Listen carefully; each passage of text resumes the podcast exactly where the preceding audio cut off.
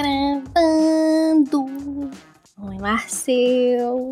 Olá, gente, tudo bom? Sejam bem-vindos a mais um podcast. E hoje nós temos a presença ilustre de um convidado especial. Vamos começar apresentando ele? Vamos começar apresentando ele. Quem que a gente tem hoje aqui? Olha, a honra é toda sua, viu? De estar aqui nesse podcast maravilhoso. Você, por favor, agradeça, inclusive, E aos se ouvintes apresente, e a vai. gente. E se apresente, vai. Eu agradeço aos ouvintes, agora a você, meu amor. Olha só. A gente já avisou que Oi, não tem gente. cortes, hein?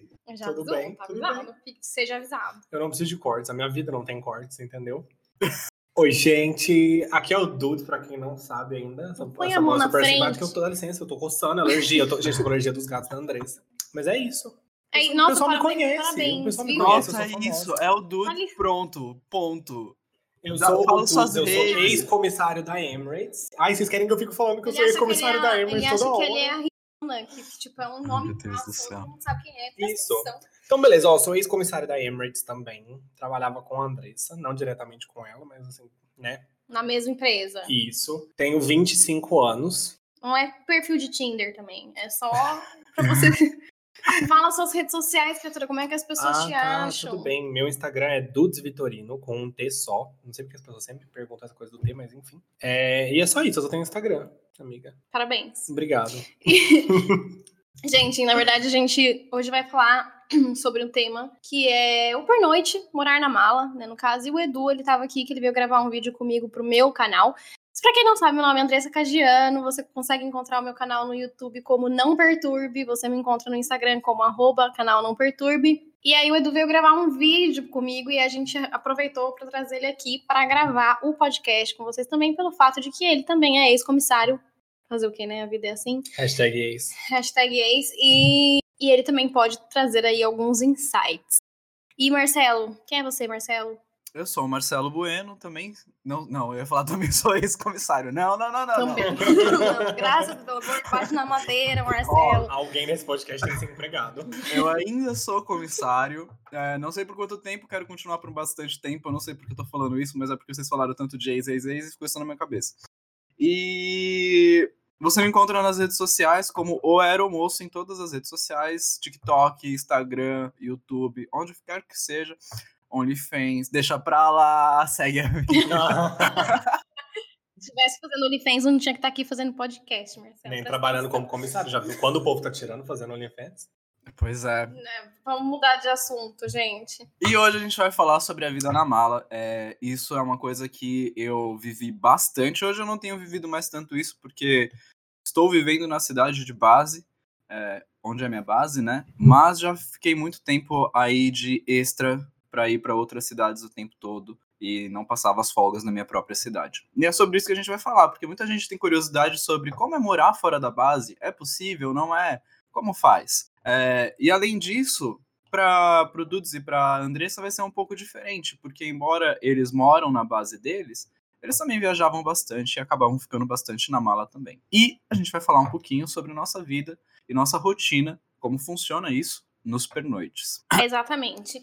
Olha, eu nunca morei fora da base, na verdade, mesmo quando eu voava no Brasil, que eu voava na Azul, eu morava em Campinas, depois de um tempo eu fui morar em Indaiatuba, então pra mim era muito tranquilo, né? Minha família também tava sempre ali perto, eu nunca tive que morar efetivamente na mala, mas eu acho que todo comissário vive um pouco na mala, né? A gente falou um pouco sobre isso no podcast anterior, mas eu acho que depois de certo tempo na profissão, mesmo quando a gente quer é, turistar ou a gente quer fazer alguma coisa fora do hotel, é, o hotel acaba se tornando mesmo um ambiente muito mais familiar, né? Um ambiente muito mais casa do que hotel realmente. É aquela coisa de que a gente só precisa de uma cama para chamar de nossa e a gente acaba, eu, na verdade, todos os meus hobbies incluíam coisas que eu conseguisse fazer em qualquer lugar. Então eu levava meu computador, eu conseguia estudar pelo meu computador, eu conseguia ler pelo meu computador, eu conseguia assistir filmes pelo meu computador. É, se eu, eu se eu quisesse me exercitar, eu ia achar um lugar que eu conseguisse me exercitar no lugar onde eu tava.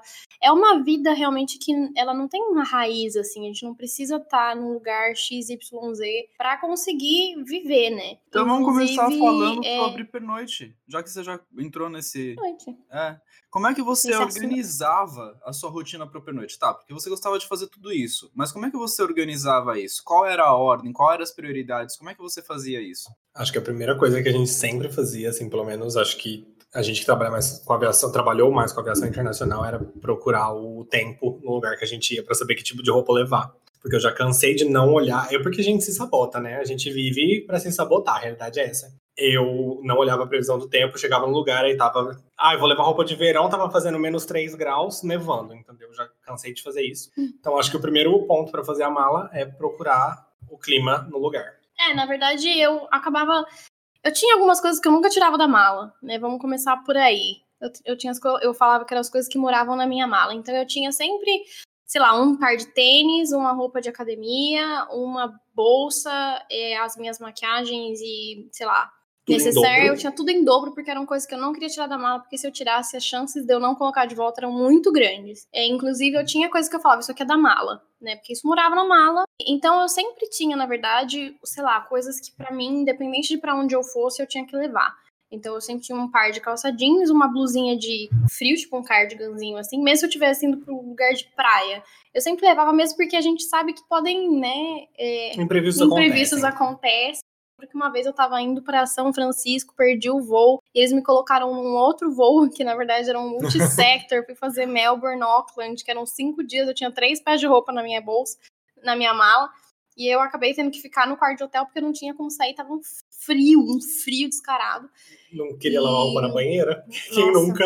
E nunca. Então, pra mim, na verdade, o que acontece é algumas coisas eu levava em consideração antes de montar minha mala. A primeira delas era pra onde eu tava indo, obviamente. Se era um país que eu já tinha ido antes ou não, uma cidade que eu já tinha ido antes ou não. Então, se fosse uma cidade nova, um lugar novo que eu tô indo, eu ia querer claramente é, perno- Conhecer. é, conhecer, turistar e tal. Então, eu ia tentar tirar um tempo maior pra isso. Agora, se tem um lugar, por exemplo, Bangkok, foi um lugar que eu fui 22 vezes num ano só. Então, assim, é, eu ia mais de uma vez por mês pra Bangkok. Chegou uma hora que eu não aguentava mais fazer Bangkok. Eu olhava Não, Bangkok vamos na falar minha... mal de Bangkok nesse, nesse Não, podcast. vamos sim, porque eu não, Bangkok. pelo amor de Deus, eu não aguentava mais, gente, fazer Bangkok, não tinha como. Melhor pernoite. Você não vem me cortar no meu podcast também. Melhor pernoite. eu eu então chegava uma hora que pra mim era só mais um lugar. Então, o que eu fazia? Eu cara dele. Eu realmente montava dependendo do que eu tinha que fazer, né? Se eu tinha que estudar, se eu tinha que sei lá, se eu queria. Às vezes eu, eu montava assim, ah, eu tenho tanto tempo no hotel, eu vou fazer uma máscara no meu cabelo, sabe assim? E aí eu colocava todas essas coisas dentro da minha mala, é, justamente pra aproveitar o tempo que eu tinha lá. Que era também um tempo que eu não precisava resolver nada, né? Que eu já ia estar longe de casa de qualquer forma. Então, a primeira coisa que eu fazia era realmente ver pra onde é que eu tava indo, se era um lugar novo, se não era. A temperatura, se ia estar chovendo, se não ia estar, se ia estar muito frio, se não ia estar e se eu tinha alguma coisa pra fazer realmente, né? Por exemplo, coisa da faculdade, se eu tinha prazo pra entregar, essas coisas também sempre entravam em consideração aí nos meus pernoites. E por aí. Ah, aqui eu meio que fazia da mesma forma, eu olhava realmente o destino primeiro, né, Pra saber se levava roupa de praia ou não. Mas na verdade tem aquelas coisas que são da mala mesmo, e roupa de praia é uma das coisas que sempre tá na mala, né? Tipo roupa de piscina e essas coisas, porque nunca se sabe. Às vezes a gente tem a oportunidade. É, outra coisa que eu olhava, como os destinos aqui a- acabavam repetindo, tinha alguns lugares que eu conhecia algumas pessoas, que eu tinha amigos. Eu tenho amigos, né? Que ainda estão lá. Tipo, eu tenho amigo em Manaus, eu tenho amigo na Argentina.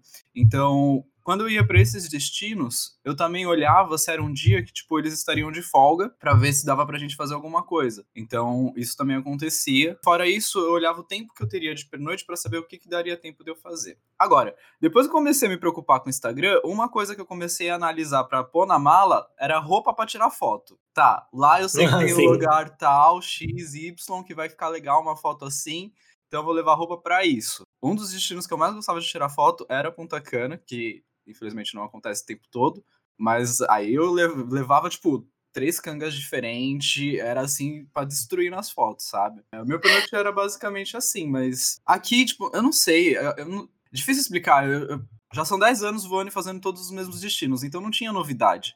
É, novidade que eu tive nesse último ano foi é, Equador, que eu não tinha ido ainda. E aí eu turistei, até porque eram três dias parado lá. Então foi maravilhoso, turistei. Gostaria de de novo turistar mais, porque o lugar é incrível. Mas os outros lugares, tipo, eu ia, já sabia onde comer, já sabia sabe, o que fazer já ali. Tinha uma rotina no lugar, né? É, então era é. meio que mais ficar no quarto mesmo e fazer qualquer coisa que eu estaria fazendo em casa, é, fora do computador, né? Porque se precisasse do computador, aí eu já, eu já não levo mais o computador porque para evitar peso, tenho preguiça. Então, ou era no celular ou no tablet. Dá para fazer no celular ou no tablet? É o que eu estaria fazendo. É, na verdade, para mim, eu eu pedia muitos voos também. Então, se eu fosse para lugares que eu queria ir, Normalmente é porque eu já tinha um restaurante favorito, já tinha algum lugar que eu queria ir, já tinha alguma coisa específica que eu queria comprar. É, então, por exemplo, eu gostava muito de ir para Alemanha para fazer compra de supermercado. Então, assim, isso também entrava muito na conta dos lugares para onde eu estava indo. Então, se é um lugar que eu vou fazer compras, né, Alemanha, se eu ia pro Brasil, eu ia com a mala vazia, porque eu sabia que minha mala ia voltar cheia. De feijão, de paçoca. De feijão, paçoca, tapioca, uhum. goiabada e coisas desse tipo. Então, realmente, eu acho que conforme vai passando um tempo, você começa a viver realmente em lugares diferentes. Sim. Você tem a sua rotina, dependendo do lugar para onde você vai.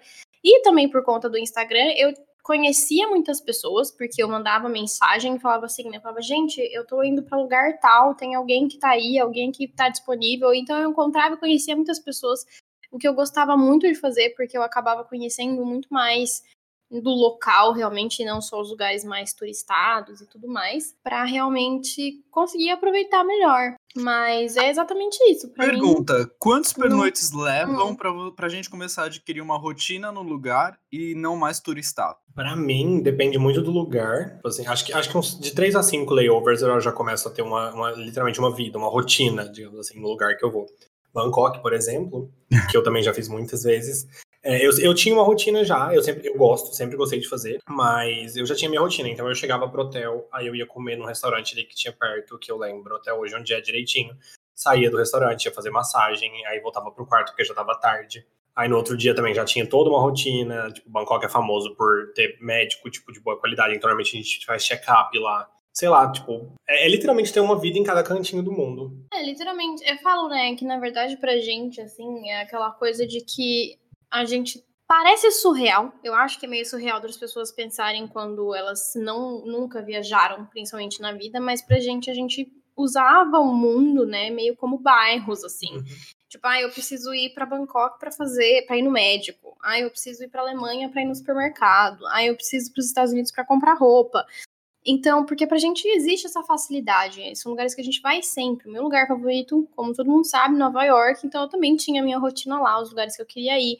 Mas Nova York é um lugar que você tem tantas coisas para fazer. Você poderia ir num restaurante todos os dias da sua vida e você não teria ido em todos os restaurantes que existem em Nova York. Então eu gostava sempre de tentar achar um lugar novo também quando eu tava lá. Mas claramente depois de dois, três pernoites eu já tinha os lugares que eu queria realmente ir. Eu acho que depende muito, porque muitos lugares são é, turistáveis. E assim, ninguém vai para ficar para turistar país ou algum lugar em um dia. É muito raro isso acontecer. Quando você vai planejar uma viagem, você fica 3, 4, 5 dias. Então eu acho que 3, 4, 5 pernoites para você conhecer tudo que aquela cidade tem de turístico, né? Você cada vez você vai num ponto turístico diferente, é mais que suficiente. Depois disso, você já começa a querer conhecer outras coisas mais locais. Eu acho que realmente já vira uma coisa um pouco mais tranquila, assim, você não tem tanta pressa. Não quer aquele dia tão cansativo de bater perna, de ir para não sei pegar trem e pega um trem daqui e vai até Nossa Senhora, sabe? E isso você acaba querendo. Falou, é... Isso que você falou de restaurante é muito verdade. A gente já tem nossos restaurantes é, favoritos em cada lugar também, né? Com comidas locais. E não importa, tipo, ah, sei lá, você vai em qualquer restaurante de comida argentina aqui no Brasil. Não é a mesma coisa. Vocês têm essa não. mesma sensa sensação? Nossa Pô, senhora, gente. Asiática. A assim... empanada da, da Argentina não, não tem comparação. Ai, saudade. Ai, meu Deus, a empanada. É muito bom. O bife de chouriço. Nossa, tem umas. Olha, Eu vou falar agora, eu vou falar de comida, porque comida foi o que me trouxe aqui para Emirates, entendeu? Eu lembro que, eu lembro que na, minha, na minha entrevista, a entrevistadora falou: o que, que você quer? Por que, que você quer viajar ao mundo? E eu falei, mulher, porque eu quero comer. Eu quero comer tudo que o mundo tem me oferecer. Eu falei exatamente assim. Eu falei, eu quero comer. É de comer, eu tô comendo. É de, eu falei, eu quero comer o máximo de coisas que eu puder comer. E, e eu vou sentir falta de comer as coisas pelo mundo. Meu Deus do céu. Como eu amava comer coisas, tipo, locais nos locais onde a gente estava, assim. E, nossa, comida. Por exemplo, Bangkok é um lugar que não era o meu lugar favorito, mas a comida de lá. Sabe uma coisa que eu gosto? Meus fried rice. É da propriedade que a gente tem depois que a gente voa tanto para falar também, que não é nem puxando saco nem nada, porque quem me conhece sabe, mas como a comida brasileira é boa. É literalmente, gente, a melhor comida do mundo. E eu não tô falando isso só porque eu sou brasileiro, porque eu tive a oportunidade de vir com muitos comissários de ir com muitos comissários para o Brasil e é todos falavam, independente da nacionalidade, falavam, nossa, a comida é muito boa, a comida é muito melhor, tipo assim. Eu tive a oportunidade de ir para o Rio de Janeiro com, é, com, com, comissários chineses, levei eles no restaurante chinês e falaram, nossa, é melhor do que a comida Gente, do meu país. Isso, então, mas isso também é real, tá? Porque a comida, a comida abrasileirada, não é a comida brasileira. Comida abrasileirada, que é aquela que a gente pega e taca cream cheese, e taca não sei o que, e taca não sei o que, vai. Os nossos temperos. E vai transformando, né? Tipo, a pizza com a coxinha em cima, umas coisas assim. é, é, tem umas coisas que só no Brasil tem, não adianta. Porque a comida japonesa no Japão é muito boa, mas não é igual a comida japonesa no Brasil. Não é, não é. Eu não vejo a hora de chegar numa temaqueria. Hum, me julga. Ai, sim. Nossa, sim.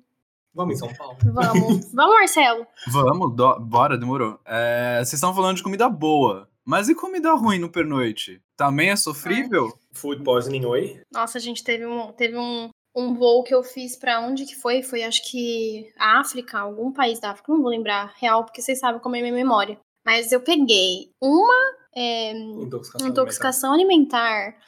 que eu fiquei assim, olha, foi muito difícil, a minha vida foi muito difícil naquele dia. Eu achava, eu achava que eu ia morrer. Não real, porque assim, eu comecei a passar mal dentro do avião, já no voo de volta. E aí eu não conseguia, tipo, o ônibus entre o avião e o headquarters, eu fui vomitando, tipo, o, assim, o caminho todo. Eu cheguei ali para pegar minha mala no carrossel, eu entrei no banheiro, desmaiei. Desmaiei pelada, porque eu tava no, no, no banheiro com diarreia. tipo, um, um podcast muito pensa, íntimo. Não, muito íntimo, real. Não, mas assim, real, desmaiei, caída, não, não, não tinha. Era um lugar que não tinha serviço no meu celular, não conseguia mandar mensagem para ninguém. Eu falei, é isso, eu vou morrer aqui pelada. cagada. Toda cagada.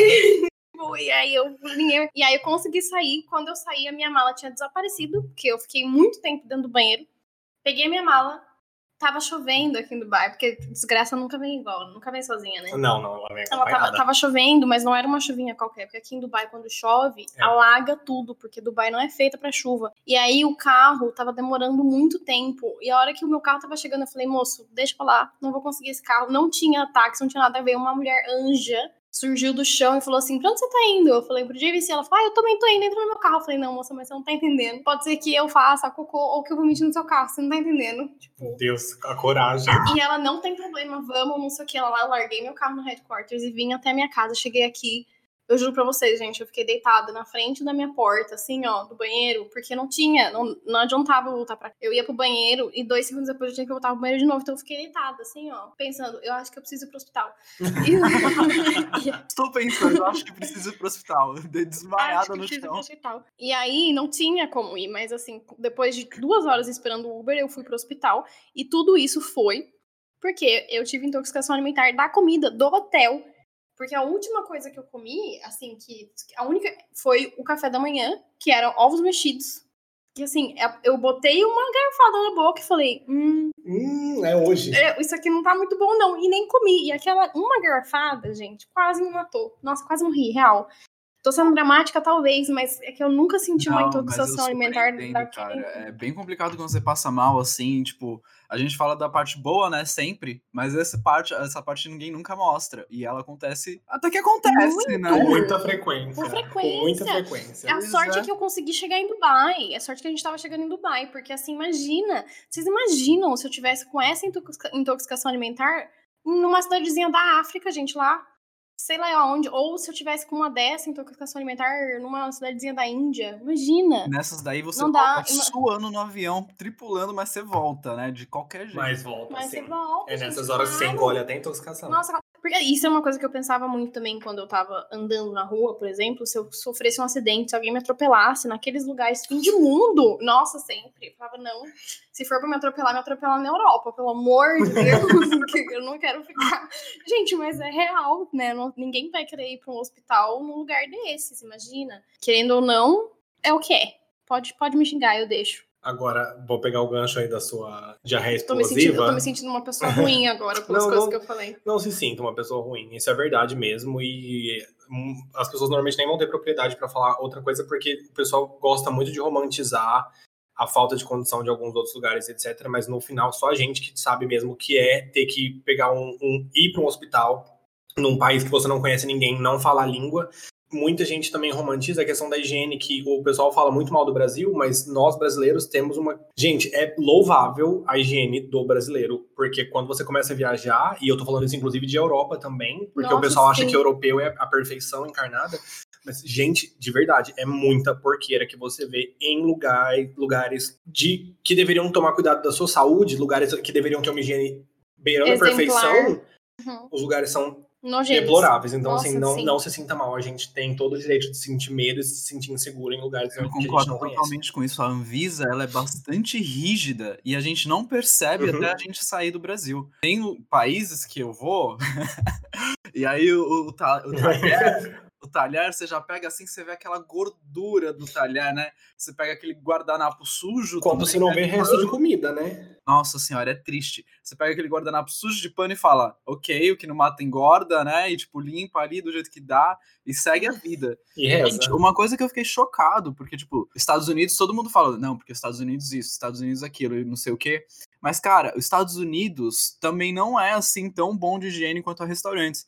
Tanto é que, tipo, porque assim, eu acho que as regras, eu não sei como funciona, mas eu sei que as regras lá são bem diferentes. Tanto é que, tipo, tem alguns restaurantes que tem um papelzinho colado na janela com a letra A. Eu acho que é nos Estados Unidos. Ou será que é na Argentina? Eu tô confundindo. Esses que tem a letra A ali é que a Anvisa deles, né? a- o negócio de sanitário lá, é, atestou aquele restaurante como um lugar ok. E muitos não têm, então você não precisa nem ter a certificação para poder funcionar, sabe? Eu não lembro se agora é Pois nos é. Estados Unidos ou se é no. Eu, eu na- acho que não é Estados Unidos, não. Então deve ser Argentina. Mas na Argentina, assim, eu não sei os lugares. Eu, eu frequentei alguns restaurantes bons na Argentina e eu não lembro de ter visto esse ah, não. Será que deveria me preocupar? Não, se você não quase morreu, tá Será que bem. deveria fazer um check-up? Alô, Bangkok? O que não mata engorda. Ah, mas pegando esse gancho das suas intoxicações alimentares, depois de uns dois, três meses voando, eu comecei a pegar. Eu, eu tinha o que eu chamava de safety food, que era a mesma coisa que eu pedi em todo hotel, e o pessoal me julgava no Instagram, inclusive, quando eu postava, porque eu só comia sanduíche, gente. Em, em lugares que eu sabia que a comida era, tipo, duvidosa ou perigosa de se comer até, é, eu só pedia sanduíche porque o sanduíche nada mais é do que um pão, um alface, um tomate e uma carne. Então eu só. O único trabalho que eu realmente tinha era de pedir que a carne viesse extremamente bem passada. Eu falava justamente isso. Eu falava, pode torrar a carne e me traz um hambúrguer desse jeito, porque vinha, ia vir o quê? Uma batata, uma salada. Dá pra dar Que eu errado, também sempre viu? optava pela. Sim, não, eu sei, mas é, é- em questão de comida segura, pra mim era o melhor, porque pão ele vem pronto, o pessoal só corta. A salada, você tem que ter o cuidado de abrir e olhar pra ver se tá lavada, e muitas vezes eu pedia sem a salada também. E a carne bem passada, você corta no meio. Se não tiver rosa, é isso mesmo, porque se tinha alguma coisa ali, morreu queimado. É, o que eu, na verdade, fazia muito, eu também. Na verdade, assim, eu tinha um problema, na verdade é um problema que eu tenho na minha vida, que eu sou muito viciada em comer hambúrguer. Então, todos os lugares que eu ia, todos os lugares que eu fui, eu comi pelo menos um hambúrguer. Isso não é meu, você não venha que ele tá mostrando o Endes aqui, gente, para as pessoas que não estão assistindo a gente. Isso não é meu. Mentira que isso não é meu. Hoje eu não Esse- comi. esse realmente não é Esse dela, mas meu. esse é. Mentira, tá? Seu. Hoje eu comi Subway. mas não, e é real, na verdade, eu sempre comia o hambúrguer. Pra mim, o hambúrguer era a coisa mais safe, assim, de, de pedir em alguns hotéis. Mas, por exemplo, tinha alguns lugares que eu tinha. Pra mim, a Legal. minha safety food era o que eu levava na mala. Ah. sempre levava umas bolachinhas, uma lata de atum Miojo. é, aquele cup noodles, é, na época, né, que eu não sabia que eu era intolerante a glúten, eu sempre levava os cup noodles, depois ficava passando mal, não sabia por quê. Mas, mas eu sempre levava, tipo, alguma- alguns snacks, mesmo porque tinham lugares que a gente chegava que não tinha, é, como fala, room service, ser, é, serviço de quarto, a hora que a gente chegava lá. Então, às vezes, você tinha aquela fome às três da manhã, ou, ou até tinha, mas você não queria pedir às três da manhã o, né, o room service, e aí eu pegava ali o que tinha ali dentro, e muitas vezes também eu levava minhas comidas pro voo, e aí, eu, os países que eu conseguia entrar com a comida, eu levava pro hotel e eu esquentava Ai, no hotel. Uma tristeza ter que e... chegar no país e jogar comida toda fora. Nossa, sim, mas é que eu tinha alguns lugares que realmente eles não deixam entrar. Austrália, você não pode entrar com comida, né? Que não é embalada de jeito nenhum. E eu. Mas a maioria dos países que eu podia entrar com comida, que eu queria. Assim, era bom para mim que eu até guardava dinheiro, assim. Mas China, por exemplo, era um lugar que eu sempre levava a minha própria comida. Sempre, sempre, sempre. Porque, assim, comida chinesa no Brasil eu amo, mas a comida chinesa da China, nossa senhora, gente. É porco, gente. É porco. Não dá, não dá. É nojento. E aí eu realmente levava a minha própria comida e eu esquentava no hotel do jeito que dava. Às vezes eu esquentava em banho-maria, na pia do, do banheiro. Uhum. Tem hotéis que tem micro-ondas, aí você vai O luxo da aviação, né, Andressa? Nossa, Sim. gente, pelo amor de Deus. O background. O background. Ah, não, mas era real, eu esquentava. E backstage. assim, e não. É, é, backstage. E eu não. E eu também não tenho muita frescura para comer, né? É. Comida não tinha que estar extremamente quente para comer. Comida para mim é comida, sabe assim? Então, tá no cozido. É, é que eu realmente sabia a procedência. É, e às vezes nem isso, porque eu lembro da primeira vez que eu fiz Pequim, eles me levaram naquele hotspot aquele, uhum. aquele hotpot que eles fazem, que para quem não sabe, é uma, eles trazem uma sopa, que é só literalmente a água com os temperos, e aí hum, aquilo cozinha na sua frente. E aí a gente pediu, porque para quem não sabe, Pequim é uma cidade muito barata, né, comparado com a moeda que a gente ganha aqui nos Emirados Árabes, que é mais ou menos a mesma coisa do Brasil, enfim. E aí eles trazem umas, tipo uns, uns toppings para você. E aí nesse dia a gente pegou, tava todo mundo junto, a gente falou, vamos pedir todos os toppings que a gente... Ah, Divide. É, que a gente pode experimentar tudo também. Eu nunca vou esquecer desse dia que eu pedi uma carne e a carne ela veio exatamente igual. Era um monte de filé de carne, eles eram exatamente iguais. Eu sabia que aquilo não era carne, aquilo era plástico. Todas tinham a gordura no mesmo lugar, exatamente no mesmo lugar. A cor era assim. A cara, a cara do, a cara Marcelo, do Marcelo, gente.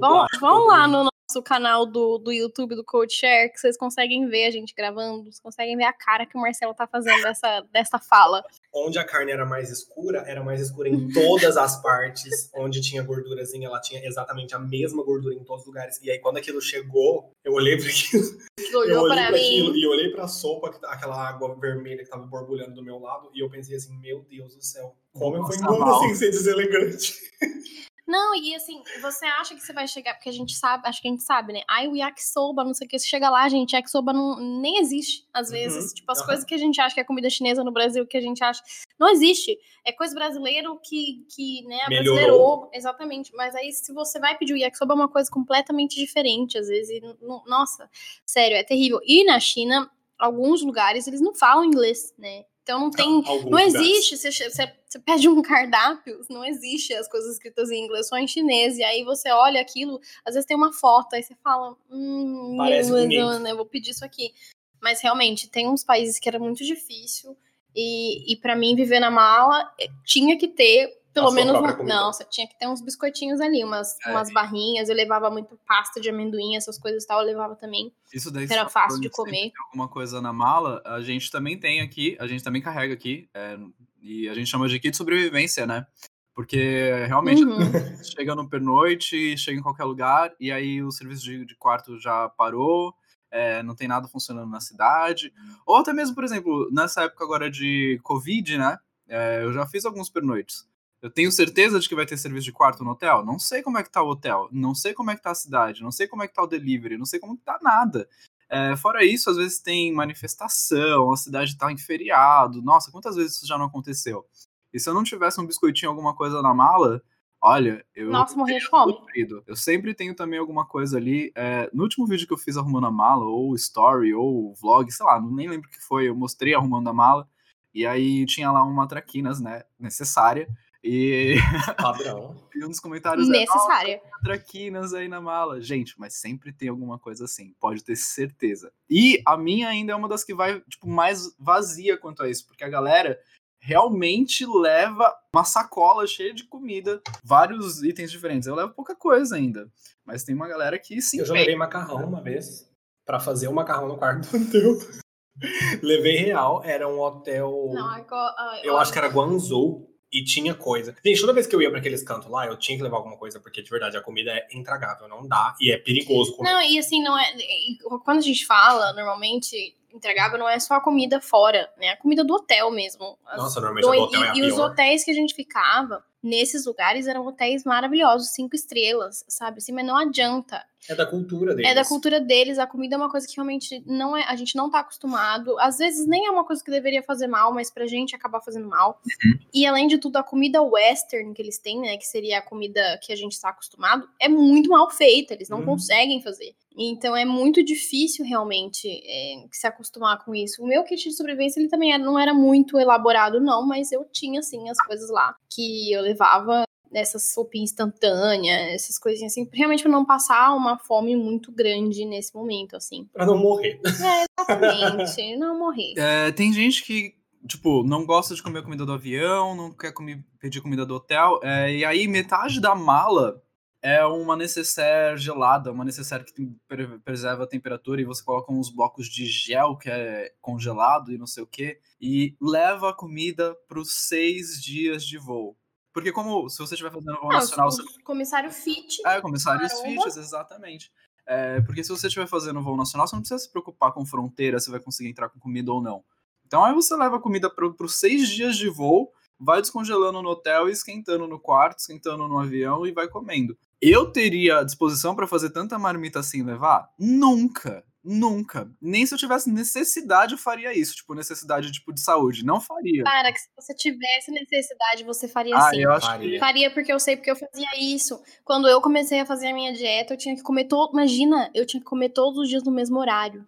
Mesmo horário, independente do lugar do mundo que eu tivesse que estar, eu tinha que comer no mesmo Nossa. horário. Eu acordava de madrugada pra comer e eu tinha que fazer, gente, tinha que fazer porque a minha médica tinha mandado fazer isso, então eu fazia. Tem que fazer, você faz. Essa é a realidade. É, então, bom, mas é, não gostaria. Não gostaria. Se eu tivesse que fazer isso, Não gostaria, é difícil. Querer muito. Mas é possível. É, e quanto às folgas, É. gente? Eu acredito que vocês acabam ficando bastante tempo em Dubai, nas folgas, né? Mas aqui na realidade é, brasileira, muita gente mora fora da base e acaba, tipo, chegou de voo, já vai pra cidade onde mora. Eu não cheguei a morar fora da base, mas como meu ex era do Rio, todas as folgas eu ia pro Rio. Então eu chegava, às vezes eu saía do avião e já entrava no avião pra ir pro Rio de uniforme mesmo, chegava lá na casa dele, me trocava e tal. Então, a mala eu já não fazia só pro voo, eu fazia pro voo e pra folga. E aí quando eu voltava pra casa, era só pra trocar a mala, colocar a roupa na máquina, pegar a roupa limpa e já saía de novo.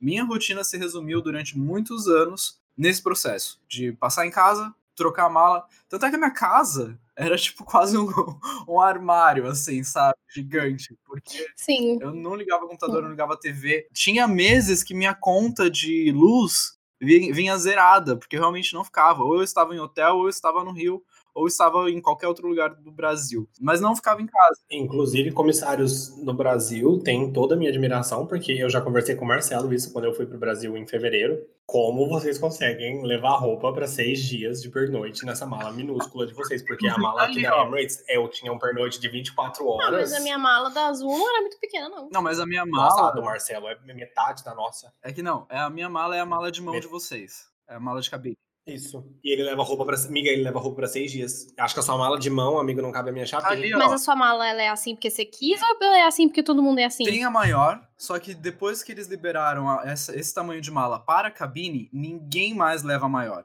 Ninguém mais leva a maior. Eu levaria só a Também- maior. Não, mas é que também, né, é, é difícil. É que a assim, maior porque não você tem que despachar. que você vá pro. Ó, não, vou explicar o que É acontece. que não vá pra você vai. Vou explicar o que acontece. Depois que eles liberaram esse tamanho de mala pra gente poder levar dentro da cabine, a gente, tipo, cortou o peso, falou, então cada vez quanto menos peso levar, melhor. E aí a gente leva só isso. Você pode levar isso mais o porta-notebook. Então aí você ainda tem um acréscimo ali, né? Tipo, uma- um, um plus ali é, de espaço. E se você leva essa mala, você entra no avião, você sai do avião, você vai para outro avião, você pega é, extra para ir para sua cidade, você tem uma mobilidade muito rápida entre os aviões, entre escalas, entre tudo. Você chega no pernoite, você pega a sua mala e já vai pra van pra ir pro hotel, entendeu? Agora, se você leva a mala maior, você tem que despachar, ela vai no porão. Pode ser que eles subam, pode ser que se for em voo internacional, você pode ser que você tenha que pegar na esteira. É, e aí o resto da tripulação vai ter que ficar te esperando. Então, meio que, tipo, quando eles liberaram esse tamanho de mala, aos poucos a galera começou a migrar para esse tamanho de mala. A gente foi se habituando, se acostumando, e agora todo mundo só usa esse tamanho de mala pela praticidade e velocidade que você tem para fazer essas coisas. É, porque na Azul eu não fazia voo Inter, né? Mas na verdade na Azul a gente, a mala despachada, a gente mesmo deixava ali na frente do porão e a gente pegava ela ali no porão antes de entrar na van, né? Então a gente não tinha que esperar em esteira, por exemplo. Então isso era muito mais. É, seria a mesma coisa de eu levar uma mala para entrar na, na, no avião e uma mala para levar no cargo, no porque ela, era... a gente que deixava ela e pegava ela. Sim, no voo nacional, quando a gente usava a mala maior, também era assim, mas no internacional você tinha que despachar e pegar na esteira. Entendi. Mas pro voo é, nacional mesmo. Mas no fim do dia. Mas pro voo nacional, mesmo sendo assim, é, como a gente foi é, meio que cambiando, né? A gente foi é, migrando para esse novo estilo de voo, de, de bagagem, é, eu não sei se eu levar a mala grande hoje, se eles vão subir. Eu realmente não sei. Porque como faz anos que ninguém leva a mala grande, acho que o pessoal de terra tipo, já deve ter trocado todo mundo, ninguém lembra que essa, isso existia, essa regra existia. É, muita coisa Sim. mudou. E ficou é, mais fácil. Mas no fim do dia, nem, você nem não precisa de uma mala muito grande, realmente, principalmente se você tá dentro do Brasil. A não ser que você vá do, do, do Nordeste pro Sul, não, mesmo que você vá, também, sei lá, você leva que é uma calça jeans, um par, dois pares de sapato. Mas essa é a questão. E... Vocês falam isso porque vocês não calçam 44. Por um par de sapato, gente, um tênis, o a minha mala, esse era o maior problema. Porque eu tinha, eu tinha que levar um chinelo, aqui na Emirates, por exemplo, era o meu chinelo e um tênis que eu deixava na mala sempre para poder levar mais o meu sapato de deboche, gente. Gente, de verdade, não cabe. Não, eu tô, assim, o Eduardo é um comissário que não sabe, não sabe arrumar mala. É só isso que eu tenho pra não, dizer. Não, você, senhora. Olha, eu vou dizer uma coisa. Minha mala você, era extremamente organizada. Você só tem, você só usava aquele tamanho de mala porque você tinha aquele tamanho de mala pra usar. É, se é alguém é te desse, também. se, se alguém chegasse e falasse pra você, ó, você tem essa mala, você ia ter que trabalhar com aquela mala, entendeu? Sim. Provavelmente eu, levar, eu não levaria, por exemplo, o chinelo que eu levava pra usar no hotel. Mas daí você tem espaço, você vai botando as coisas. Quando Sim. você não tem espaço, tem que priorizar. Exatamente. Entendeu? Então, então você tá errado. Não tô errado. Eu tá levava errado. o mínimo. Eu, eu levava certo. o mínimo, entendeu? Eu levava o mínimo.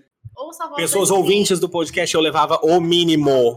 Gente, mas tem que lembrar também. Eu levava o mínimo. Os nossos pernoites no Brasil, eles são rápidos, eles são curtos. Então, geralmente, você vai chegar no hotel, você vai é. comer, tomar banho e dormir. Você não vai sair do quarto. É raro os pernoites um... que você tem mais tempo pijama. pra turistar. E aí sim você eu vai levar uma roupa a mais, entendeu?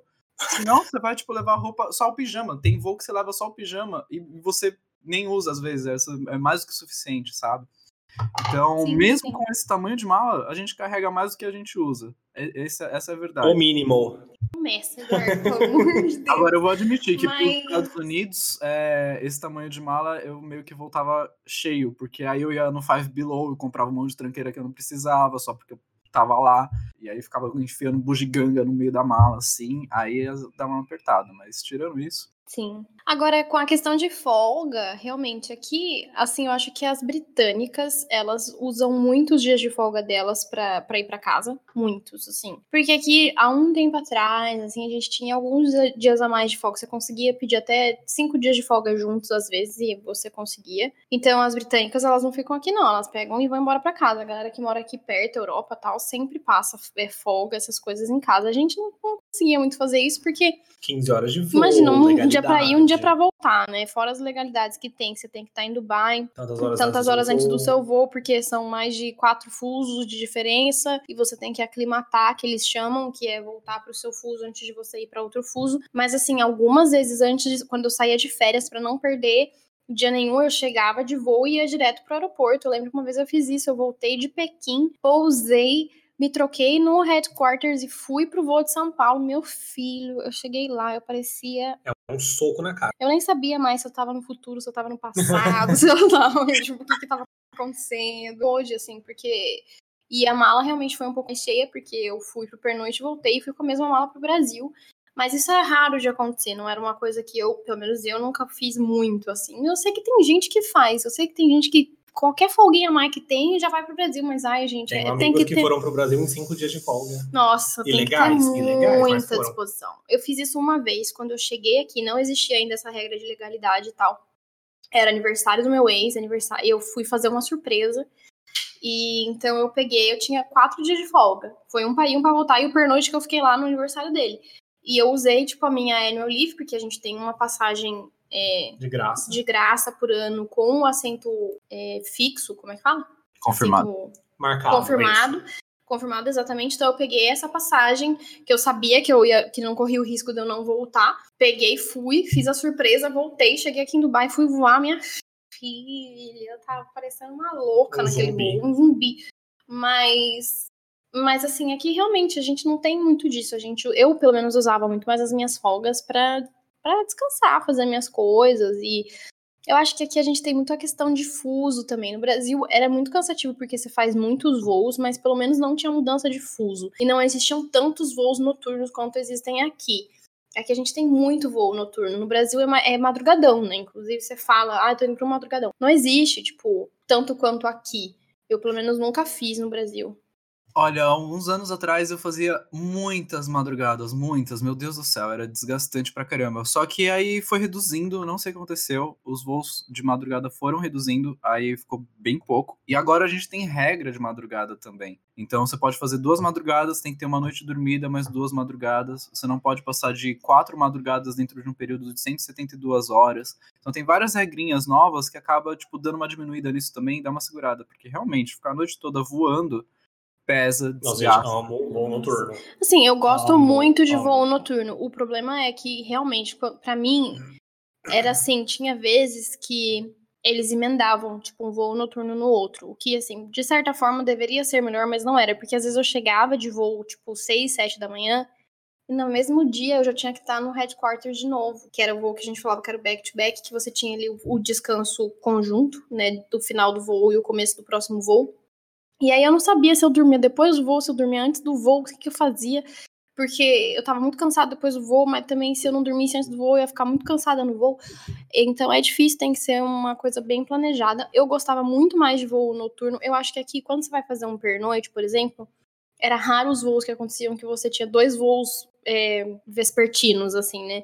Ou era um voo que saía de manhã e aí você chegava lá e o voo de volta seria noturno, era um voo noturno que no dia seguinte ele seria um voo diurno. Então, eu gostava muito de voos noturnos também, eu acho isso muito mais tranquilo de trabalhar, porque você faz service board, todo mundo dorme e a vida segue, mas, Mas é vai, cansativo. vai muito pro do seu tipo de pessoa também. Sim. Porque eu sou uma pessoa que sempre rende mais à noite. Eu sou uma pessoa noturna real, não no quesito de sair e etc. Mas eu sou uma pessoa mais ativa à noite. Uhum. Então, por exemplo, isso que você provavelmente sentia com seus voos noturnos era o que eu sentia nos meus voos matutinos. Tipo, me dava um voo de manhã, gente, eu sorrir pro passageiro era um esforço que eu fazia. Agora, à noite, é independente de ter muito trabalho ou não, porque tem voos que à noite estão extremamente busy também, a gente sabe Uhum. disso.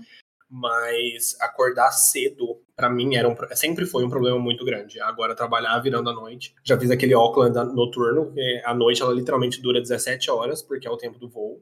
E assim, gente, é o melhor voo pra mim da vida. É, mas É. eu acho que também vai de momento de vida, porque quando eu comecei a Sim. voar, eu amava fazer noturno, até porque bandeira 2, né? Oi, gente, tchim-tchim, vamos fazer dinheiro e não sei o quê. E eu fazia os noturnos assim, tranquilo, mas, sei lá, acho que no final do primeiro ano e meio, assim, começou a me pesar fazer os, os voos noturnos de uma forma. E aí, isso é uma coisa legal que eu acho que a gente tem no Brasil, que são os grupos de escala, né? Tem vários grupos de escala. E aí, na hora que eu vi que isso estava me pesando, eu fiz o quê? Não quero mais fazer noturno, me joguei na ponte aérea. Ponte aérea não tem noturno, no máximo a última ponte é 9 horas que decola da noite. Então eu parava no máximo 10 da noite. Começava, às vezes, a primeira apresentação acho que era 6 da manhã, ou a primeira decolagem. Então, Nossa. é. Só que assim, não era todo dia, sabe? Eu sei que eu ia trabalhar ali, tipo, meio período, porque se eu me apresentava às 6 da manhã, eu sei que meio-dia eu já tava chegando em casa. Então, isso pra mim foi muito bom também durante muito tempo. Tem gente que detesta a ponte aérea porque é um voo rápido, não dá tempo de fazer nada, é muito sobe e desce, é muito vai e volta. Só que durante um tempo isso foi incrível pra mim. E aí eu acabei saindo da ponte e agora eu só quero voo longo. Então, é, eu acho que isso vai muito de momento de vida também. Porque hoje pensar de fazer ponte me dá arrepio, assim, porque eu não quero fazer voo curto, Sim. eu não quero. Mas eu fiz isso durante cinco anos e me funcionou muito bem. E no começo eu amava fazer no, noturno, hoje eu quero dormir. Então, é, eu acho que hoje eu tô no grupo do GVI, né? Embora a gente, que é o do internacional, embora eu não esteja fazendo internacional porque as fronteiras estão fechadas, os voos é, por causa do Covid, etc. Só que antes de, dessa paralisação, dessa bagunça toda, a gente podia pedir voos também, ou tipo de escala. Então eu podia pedir voos curtos ou seja, seriam três dias no máximo de voo. Então, três dias eu já estava voltando para casa. Ou podia pedir voos longos, que aí seriam seis dias de voo, é isso de viagem, né? Se eu pedisse voos longos, provavelmente seriam voos longos também de tempo de voo é, e pernoites mais longos também. Então, essa flexibilidade, a gente não tem tanta flexibilidade de trocar voo assim que nem vocês, porque a regulamentação acaba é, travando. Só que. É, mas aqui não é muito fácil não de trocar voo também, não. Parece que é, mas nossa mas não senhora, é, não. é um sofrimento. É, então, Pode mas falar, aí. A gente... Não, não tem problema. Mas aí a gente. É, é, acho que essas escolhas de escala e grupos de escala que você pode escolher fazer parte é um diferencial muito grande, muito bom. É, claro, para você fazer parte de qualquer grupo depende de hierarquia. Geralmente a gente fala só de fazer voo internacional, né? Que você precisa de ter tempo de empresa para poder fazer os voos internacionais, mas não. Isso é para qualquer grupo. Então você quer fazer parte da ponte aérea, você tem hierarquia e o grupo está precisando de mais gente, aí você faz. Senão você fica em fila de espera.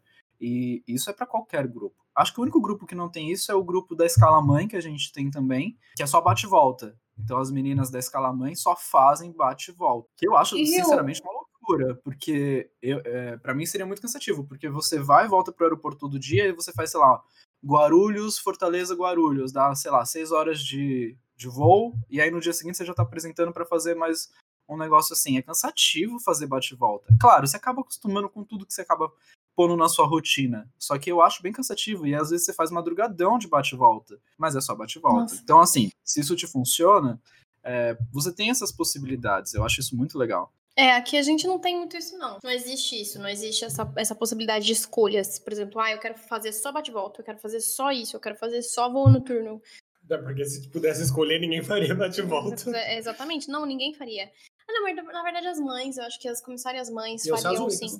Porque eu acho que a gente quem é mãe... ninguém faria porque a gente não vê esse voo como um atrativo, mas os voos de bate-volta aqui eu também acho super pesado e cansativos.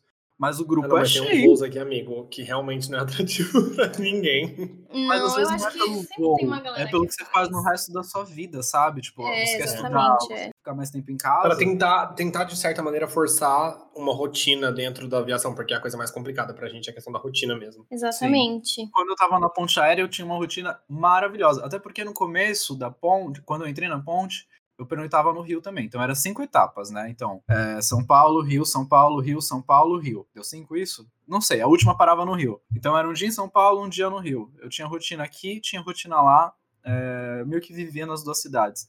Isso era incrível. E meio que você vai se habituando a tudo, realmente. Eu acho que. Ai, perdão, André. Gente, fazendo. Eu tô pedindo Endes, porque o Eduardo comeu Endes, eu fiquei com tanta vontade de comer, e aí eu quero terminar de gravar e eu quero que minha comida já esteja aqui. tô com muita fome.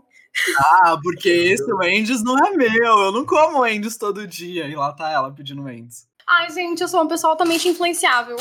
E não quer essas suas batatas murchas. Não é batata murcha, não, eu tenho um sanduíche. Mentira, você pediu dois sanduíches? Você pediu você pra depois? Pediu pra mim. Eu pedi pra você? Sim. Não, criatura, você, você que Você fez o pedido. Desculpa. Gente, voltar. Mas agora eu vou almoçar ele amanhã, ou jantar ele agora há pouco. Daqui, daqui a, a pouco você vai jantar. E no Brasil, essa coisa da escala mãe, ela existe em todas as empresas, Marcelo, ou é só para que você trabalha? Eu sei que a Gol tem, a Azul tem. A Latam, não lembro se tem, acho que talvez também tenha. A gente tem escala amamentação, que é por lei, isso todas elas têm, que você só pode fazer bate-volta até 5 horas de voo, eu não lembro, 5, 6 horas de voo, alguma coisa assim, porque você tem que voltar para amamentar. E isso só, só que isso tem uma durabilidade curta, né? A escala mãe que a gente fala, ela vai até o seu filho fazer 3 ou 5 anos, depende da empresa. É, eu acho que a, a Azul eu falei que a Azul tem, né? A Azul tem. Acho que a Latam também tem, com quase certeza. Eu não sei como vai ficar todos esses grupos agora pós-pandemia, né? Não sei se eles vão sofrer alterações. Eu acho que não, porque. E não são todas as bases que tem também, tá? Então aí também uhum. depende da base. Depende. A empresa pode te oferecer esse grupo de escala na base que você tá dentro da sua hierarquia? Ela talvez ofereça. Ela não tem como oferecer porque não está em lei, ela também não é obrigada. Tá, entendi. Bom, é, são coisas que, assim, aqui eu acho que não existe nada nesse, nesse sentido. As, eu fiz um vídeo, inclusive, sobre maternidade com uma comissária que voa aqui, brasileira. Mas é exatamente, eu acho que no Brasil isso é um pouco mais flexível. Mas enfim, estamos divagando, né, do, do nosso assunto. Acho que falamos é, bastante. É assunto pelos últimos 15 minutos. É, mas eu acho assim, Eu acho que, inclusive, a gente, pelo menos eu, né? Quando eu ia escolher coisas que eu gostaria de fazer, mesmo na minha vida, mesmo nos meus dias de folga e tudo mais, eu sempre escolhi coisas que eu conseguiria fazer nos meus pernoites também. Justamente pelo fato de que a gente tem que ser uma coisa que você consegue levar com você, né? Então, assim, questão de estudo, questão de sei lá, até, por exemplo, eu gosto, eu gosto muito de jogar The Sims, eu sei que o Du também gosta. E, e, assim, eu levava o meu computador às vezes e eu falava, olha, nesse pernoite eu não quero fazer nada de nada, eu não quero falar com ninguém, não quero ver ninguém, quero ficar no meu quarto. Jogando The Sims. Jogando The Sims. E eu ficava no meu quarto jogando The Sims. Inclusive, saudade de jogar The Sims. É... saudade de jogar The Sims em Paris. saudade de jogar em Paris. É, não, mas realmente. Eu acho que é, isso o é uma coisa. ele tem que funcionar como uma extensão do seu dia a dia, né? Uhum. É, eu acho que isso é uma coisa muito é, estranha para as pessoas que não são da aviação realmente entenderem, porque quando a gente pensa em viagem, a gente pensa realmente em conhecer os lugares, em sair, em isso, aquilo, mas é que pra gente, como a gente já falou em uns outros podcasts, um dos outros que a gente gravou, é o nosso trabalho, ele não é viajar, né? O nosso trabalho não é turistar, a gente não tá sendo pago para ir para os lugares e, e conhecer, isso é uma consequência do nosso trabalho, mas o nosso trabalho é o que a gente faz dentro do avião. E, então, querendo ou não, o nosso estilo de vida é viver em muitos lugares diferentes ao mesmo tempo. Então, eu acho que você tem que ser uma pessoa altamente adaptável, assim, nesse sentido também. Não só o sentido da rotina, mas ao sentido de você se sentir bem em lugares diferentes. Por exemplo, eu não consigo imaginar uma pessoa que só consegue fazer, por exemplo, cocô em casa, que isso é uma coisa muito comum. Que, Ai, que é coisa que a gente têm. mais escuta. É, é, e, e, essa pessoa ser comissária, porque assim, pelo amor de Deus, gente, como é que você não vai fazer cocô nos seus pernoites, sabe? Assim. É impossível. É impossível. Então você tem que ser uma pessoa que consegue se sentir confortável fora da sua casa. Ah, porque eu só consigo dormir na minha cama. Minha filha, porque Meu você nunca anjo. foi pro Marriott. Ai, saudades. Marriott me patrocina. Aquele hotel em Singapura. Fora da sua cama excelente, né? Nossa, que eu tem um hotel pra... em Singapura que a cama daquele hotel é tudo. Eu me sentia dormindo, abraçado pelos anjos. Nossa, era perfeito. Eu chegava na minha casa, olhava pra minha cama e falava, coitado de Tão amadora. Você tenta. Tem umas camas de hotel que não caberiam no meu quarto, de tão grande que são Nossa, maravilhosas. Não. E eu olho pra minha cama e falo, God the Spirit, mas não sabe, que sabe, assim, coitadinha, ela tenta. Mas realmente tinha uma, por exemplo, Londres, que era um pernoite que a gente ficava bem longe, assim, da cidade, né? Tinha que servia só pra dormir e passar raiva. É, exatamente. É, é, ficava longe, ficava, o hotel ficava perto do, do aeroporto, e era longe, e era cansativo por causa do horário, e é caro, e não sei o quê. A gente chegava, meu, era no Marriott, naquela cama maravilhosa, que era uma pernoite que eu falava, eu vou dormir, eu quero dormir, eu quero chegar naquela, quero chegar naquela cama e dormir, feito uma, uma feito um, sei lá, um urso. É, tem pernoites que a cama é tão boa que você fala, nossa, podia ser um pouquinho mais longo esse pernoite só pra eu poder dormir um pouquinho mais, né? Sim, nossa, Ó, a gente sim. tá chegando no final desse episódio do podcast. Antes de falar o tema pro próximo, Quem vamos definiu fazer que era o aquela... final do podcast? Eu. Eu, eu, eu fiz o sinal pro Marcelo, eu fiz o sinal aqui ao Marcelo. O assunto acabou. Andressa, a gente já não definiu que se eu não cortar, você não para de falar nunca? Mano, não precisa definir. Mas ela definiu isso com todas as amizades dela. Se a gente não parar, Andressa. Ela... Ai, gente, desculpa. Desculpa só assim. A gente, a gente vai, a gente vai pro momento onde a gente responde as perguntas que vocês mandam Ai, pra gente. Esqueci das perguntas. Exatamente. É, a gente tem algumas é perguntas aqui no e-mail, só que eu vou deixar. Eu vou ser, é, tem que, alguém tem que ter, ter organização aqui, né? Eu vou deixar. Ai, tá gente, bom, as tá bom, né? Eu vou deixar a outra pergunta para outro podcast, eu vou separando assim, tá? Então a pergunta de hoje foi enviada pela Camila Lisboa e ela disse assim: Olá, Andressa e Marcelo. Ela não sabia que o Eduardo estava junto, a gente também não sabia. Boa noite. Então, Oi, Eduardo! Sigo vocês faz um tempo, são minhas grandes inspirações no mundo da aviação. Descobri na quarentena, depois de muita pesquisa sobre a profissão de comissário, que eu quero muito tentar essa área e estou buscando formas de melhorar meu currículo e estar, estar pronta para quando a oportunidade chegar. Já tenho dois cursos de nível superior, moro nos Estados Unidos como estudante, tenho inglês e espanhol avançado e trabalho com atendimento ao cliente tem dois anos. Tenho 26 anos, estava pensando em fazer o curso de comissário online para me ambientar mais na área. Ela tem 22 acham... anos? 26 anos. 26 anos. Mesmo assim, 26 anos e dois cursos superiores, meu não, Deus Não, não, céu, sim. Eu, eu tava, eu, por isso que eu falei, meu Deus do céu, tá contratada. é, vocês acham um desperdício total de tempo? Se sim, tem algo melhor na qual eu deva investir? Quero trabalhar nos Emirados Árabes. Um abraço, sou sua fã, Camila. Posso. Pode, por favor. Se você quer trabalhar nos Emirados Árabes, a primeira coisa que eu recomendo é, é não fazer o curso de comissário, porque não precisa. Tipo, se Mas, candidata. filho, ela. O que, que essa menina precisa fazer mais? Essa menina tá pronta. Então, então, amiga, você, inclusive, se quando você se candidatar, fala que você tá se candidatando pra ser purser, porque, porque pra trabalhar na cabine você não vai precisar, não. Imagina essa pelo amor de Deus, chega Não. pra conversar com ela sentadinho no container ali na Você tá do lado do lixo comendo a minha humilde Sim. salada. ali do lado do banheiro sua comida requentada, e você vai querer falar da sua Que que vida. você arrebentava, porque nem isso eu fazia. Você vai falar da sua vida, Renata, porque eu tenho duas formações, não sei o que, não sei o que lá. Eu já ia, já ia me esconder no banheiro. Fia, você Era? tá pronta, você já tá pronta. Agora, pra mim, o que você tem que focar na sua vida é um plano B. É uma coisa assim. Ela tem duas faculdades, ela tem bem sim. Sim, eu sei. Mas eu quero dizer, ganhar dinheiro, Fia, vai fazer dinheiro. Sei lá, sabe assim, vai focar em alguma coisa que você possa ir fazendo durante até, até isso passar e eles começarem a contratar novamente. Porque, assim, realmente, de formação. Eu até agora tô me sentindo triste, eu não, tenho, eu não sou ninguém. Ela tem. Meu Deus. Mas eu Você digo pelo menos assim, é ela tem 26 anos, ela tem 26 anos, inglês e espanhol avançado. Ela tem atendimento ao cliente e duas faculdades. Ela tá perguntando se ela se fazer o curso seria perda total de tempo, sendo que ela quer É uma perda total de tempo se o foco dela é trabalhar aqui nos Eu- Emirados Árabes Unidos, porque não precisa. Sim, mas dito isso, se você quer trabalhar como comissária, pode ser que o Emirados se torne um, um- se torne uma espera longa também. Pode ser que você consiga talvez entrar no Brasil antes. Então, se você tem essa disponibilidade de tempo e de dinheiro para investir, eu faria o curso EAD, sinceramente, porque pode ser que a aviação brasileira volte a contratar antes do que nos Emirados. É, Mas- a gente não Olha, sabe como vai ficar. Ah, o curso EAD, inclusive, eu já vou falar isso porque é uma dúvida que muita gente tem, que porque eu acho que a gente já falou sobre isso também, mas é uma dúvida que muita gente tem. Gente, o curso EAD é a mesma coisa, mesmíssima que o curso presencial. Vale a mesma coisa, as empresas não querem saber se você fez o curso EAD, se você fez o curso presencial, se você fez, não querem saber, eles só querem que você tenha o curso, né, por enquanto, e a ANAC, que é a única coisa que você precisa ter nesse momento. Então, é exatamente o que o Marcelo falou. Você tem a disponibilidade, você quer? Por que não? Sabe? De repente, se você conseguir entrar no Brasil, você tiver não só a experiência com atendimento ao cliente, todo esse seu currículo, mais a experiência na aviação, para você entrar na Emirates vai ser dois tempos.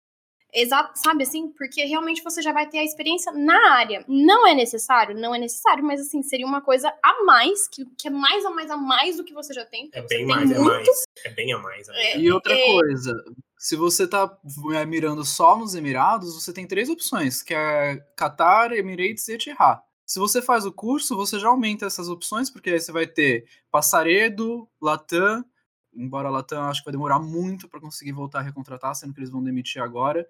É, Azul, Gol. Gol. Então, assim, você Nela, aumenta as suas Itapemirim. opções. Andressa. Sai daqui, Andressa. Então, assim, você aumenta as suas opções de possibilidade Não de fala assim com ela, não, tá bom? Você não fala assim com a minha menina. Mas ela faz coisas só Calma. pra me irritar. Eu te protejo, Andressa. Pode ficar tranquilo. E Marcelo, eu tô voltando Ah, pro Brasil? Cada uma fica revoltadas. Ele Então, fala, mas mas é- eu é falei pra irritar mesmo. Eu sei, você é E petulante. você, e você não sabe, e você não sabe onde é, essa vontade de voar vai te levar, porque tem muita gente que tentou no Brasil, tentou no Emirados e acabou tá voando nos Estados Unidos. Você tá nos Estados Unidos, quem sabe alguma coisa não acontece na tua vida aí, você acaba conseguindo um green card e você, tá, e você passa a voar aí também. Eu conheço pessoas que Uhum. aconteceu isso. Então, assim, a gente nunca sabe onde a nossa trajetória vai nos levar. O importante é que a gente esteja pronto para que quando ela nos leve lá, a gente possa é, alcançar os nossos objetivos, né? Então, Sim. sei lá, eu, Não, eu eu acho faria nesse contexto. É, eu acho que é uma coisa exa- exatamente assim. Eu acho que é porque isso pode te abrir portas. Se você de repente tiver que voltar para o Brasil e né, a Emirates não estiver contratando e as empresas, que nem o Marcelo falou, as empresas no Brasil estiverem contratando, isso vai te abrir muitas portas, porque você realmente tem um currículo excelente. Excelente. O seu currículo está excelente. Você fez. Eu já disse que o seu currículo é excelente. Você já falei, já falei, o seu currículo é excelente. Você fez a tarefinha de casa, entendeu? A tarefinha de casa foi feita duas foi vezes. feito duas, porque- é, foi feito Quer duas, ver? três Quer ver um vezes. exemplo? Tudo que a gente fala para as pessoas fazendo, ela Dito fez. tudo isso, dito tudo isso, ela quer trabalhar nos Emirados, beleza. Vocês trabalharam no Emirados, mas acabaram que não estão mais trabalhando no Emirados. Vocês vão voltar pro Brasil. Joga na cara mesmo. Vocês pretendem, desculpa, vocês pretendem voar no Brasil? Eu não sei. A Andressa já tá calejada? Se agora ele tá perguntando isso, que é pra me irritar. Eu não sei pra onde a- a- as minhas asas vão me levar. Eu não sei ainda, entendeu? Que asa. Mas você Ah, voaria no Brasil? Você voaria no Brasil? Eduardo? Voaria, claro. Mas você já tem um curso? Não, mas estou Então é isso, procurando é pra isso. fazer. Parabéns. Parabéns. Então, mas é é exatamente isso Eu que eu tô dizendo. lá, A gente menina, aí, ó, mas eu tenho, eu tenho uma graduação, entendeu? Pelo menos alguma coisa Então, eu tenho. mas é exatamente isso que eu tô dizendo. A gente nunca sabe o que amanhã nos reserva, entendeu? Pode ser que você consiga entrar na Emirates, pode ser que passe por uma situação similar ali, e aí você fala, bom, agora eu acho que eu quero voar no Brasil. Se você já tiver o curso, cara, você vai ter ma- mais facilidade, de, vai estar mais próximo, né, de se tornar uma realidade. Sim. Sim, com certeza. Com certeza. Eu acho que nunca é demais, né, gente? Se você tem disponibilidade, se você tem facilidade, se tem o dinheiro pra investir, nunca vai ser demais. Vai ser sempre uma coisa a mais pra você colocar Conhecimento aí. nunca é. Conhecimento nunca é demais, a Isso. gente sempre fala isso. E realmente, porque assim, eu realmente não tenho intenção, né, Marcelo, de voltar a voar. Mas. Andressa, eu só tenho uma precisar- coisa pra te dizer. Você vai ser uma comissária excelente ainda. Eu já fui uma comissária excelente. Serei pra sempre na memória das pessoas que foram servidas por mim, que voaram comigo. E que lembram de você. E que lembram de mim. Mas, assim, realmente, gente, é uma, uma, né, uma oportunidade que eu tenho aí. Uma, uma das opções que eu tenho é se eles voltarem a contratar no Brasil e eu quiser, eu só preciso renovar meu CMA, tamo junto. Posso fazer isso, porque agora eu tenho muita experiência, enfim. Coisas desse tipo, eu acho que vale a pena, sim. Ai, Siri, não me irrita. E que mais? Qual outra Bom, gente, pergunta? Não, a outra pergunta duas? eu vou deixar pro próximo pod... Tinha, mas a próxima pergunta eu vou deixar pro próximo podcast, tá? Que a gente vai, vai deixando uma cá- pra final de episódio. Ou você quer que eu leia agora? Se quiser, eu leio agora. Mas é que daí, se a gente tiver mais perguntas pro próximo podcast, porque para as pessoas que não sabem, a gente tá aceitando perguntas, tá? No canal codeshare.gmail.com. Todo final de episódio a gente tá lendo as perguntas aí. Eu acho que vale a pena falar. A segunda pergunta, sim, pode falar. Tá. É que eu tava pensando, se a gente for gravar já logo o segundo episódio, o próximo episódio também. Então deixa, por vamos deixar pro próximo e a Nossa, gente vê com a é galera. Eu não sou bipolar, eu, eu, tenho, eu faço opções quando as pessoas me apresentam argumentos, entendeu? E o, o Marcelo apresentou argumentos, minha cabeça funcionou Ele muito nem rápido. terminou de falar. Não precisa. Entendeu? Porque é a verdade da verdade. E vai que a gente não tem pergunta pros próximos podcasts. Aí, se não tiver pergunta pros próximos podcasts, a gente vai fazer o quê? A gente vai ter que inventar a pergunta? E é assim que a gente termina o episódio de hoje. Um beijo, obrigado pela participação. Antes da gente terminar, o nosso próximo episódio a gente vai falar sobre. Duvido que a Andressa vai lembrar, porque ela não tá com o caderninho dela na mão. Eu não tô. Eu não tô com meu caderno. E a hora que ele escreveu o que ele tava falando, eu já tô assim, ó. A gente já sabe o que a gente vai falar no próximo podcast, gente. Eu não sei. Eu não sou nada Sabe, a gente programou, Andressa, pelo amor de Deus. Não sou Nosso nada sem podcast organização. Tem tudo, a ver, tem tudo a ver com essa última pergunta que a gente acabou de responder, que é planos de A a Z. A gente vai falar sobre plano A. B, C, D, E. O que fazer se der tudo ruim? Se der ruim, o que, que Deu faz? ruim. Nossa, não, isso é muito verdade, mas é porque, desculpa, Marcelo, mas é que minha cabeça ela funciona assim. Eu tiro e ponho no papel, que é pra não ter que ficar na cabeça mesmo. Mas é verdade, a gente fez isso mesmo. Então a gente vê vocês, vê vocês não, né? Vocês ouvem a gente no próximo podcast da próxima semana, que a gente vai falar sobre vários outros planos que a gente precisa, porque, né, no caso aí, vocês estão vendo eu e o Eduardo, estão o quê? Desempregados nesse momento. Porém, É sempre felizes, né, por enquanto. Porque, né, não sei. Feliz sempre. Sempre, a gente tá sempre. Então, muito obrigada, gente, por terem ouvido até aqui. Obrigado por me deixarem participar. Obrigado por terem assistido, se você está vendo pelo YouTube. Diga aí, Marcelo. É Meu Deus do céu, que engasgado esse final de episódio. Gente, a gente se vê no próximo episódio, pelo amor de Deus. Toda quarta, quinta, que dia que é que a gente posta? Toda quarta-feira, às 17 do horário do Brasil. Deze- Então tá bom. Ih, eu então a tinha gente. notado 16, eu postei errado. Então, beleza. Toda quarta-feira, às Tô 17 vendo horas. que esse podcast é muito bem administrado. Cala a boca que você não. Mas eu vou voltar aqui, gente. Um beijo. Muito obrigada. Até o próximo podcast. Tchau. Tchau.